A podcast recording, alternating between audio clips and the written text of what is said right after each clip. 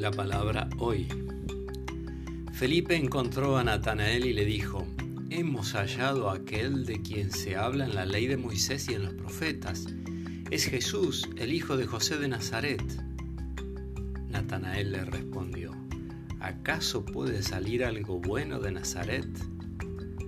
Ven y verás, le dijo Felipe. Al ver llegar a Natanael, Jesús dijo, Este es un verdadero israelita, un hombre sin doblez.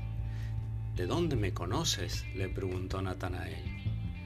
Jesús le respondió, Yo te vi antes que Felipe te llamara cuando estabas debajo de la higuera.